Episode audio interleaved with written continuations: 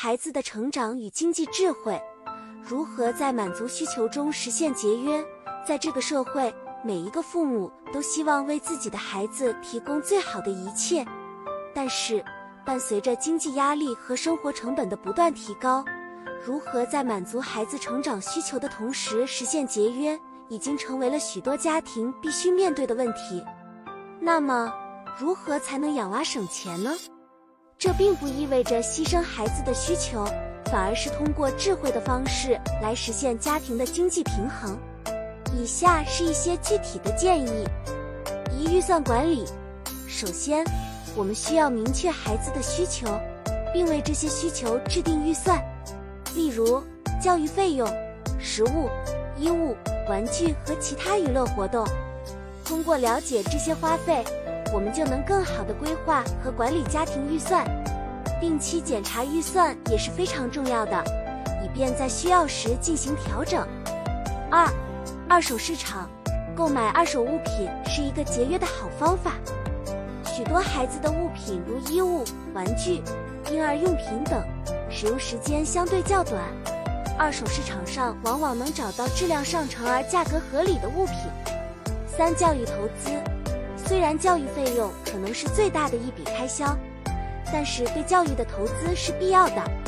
然而，这并不意味着你需要选择最昂贵的学校或课程，可以通过研究寻找性价比高的教育机会，或者利用公立教育资源。四、健康饮食，通过自己烹饪和制作健康食品，既能保证孩子的营养，又能避免外出就餐的高昂费用。五、共享经济，与其他家庭分享资源，例如互换孩子的衣物和玩具，共享儿童书籍和教育资源。这不仅可以节省成本，也能增进社区的联系。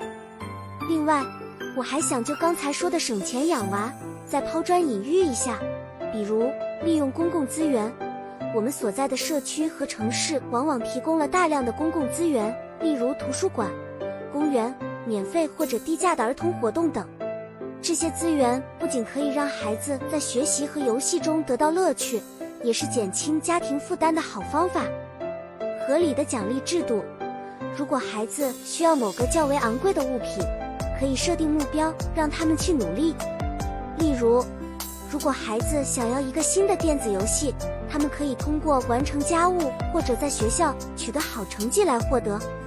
这种方式不仅可以让孩子学会付出努力去得到他们想要的东西，也是培养他们理解金钱价值和工作意识的好方法。合理安排假期和旅行，假期和旅行可以是孩子学习和成长的好机会，但同时也可能带来较大的花费。我们可以通过提前规划，例如在非旺季出行、自驾游，或者选择价格适中的住宿。来减少旅行的开销，倡导环保，教育孩子保护环境和节约资源，比如避免浪费食物，学会修理而不是替换坏掉的物品，重复利用可以重复利用的物品，这些都是培养孩子良好习惯，同时也是节约家庭开支的好方法。家庭保险，虽然这可能会增加家庭的开支。但是，一个合适的保险计划可以在遇到突发事件时减少家庭的经济压力。通过这些策略，我们不仅可以减少养育孩子的经济压力，更可以在这个过程中教育孩子金钱的价值、工作的重要性以及环保的意义。养娃省钱并不只是一个经济问题，更是一个教育问题，是一个将爱和智慧结合起来，为孩子。创造一个更好未来的问题。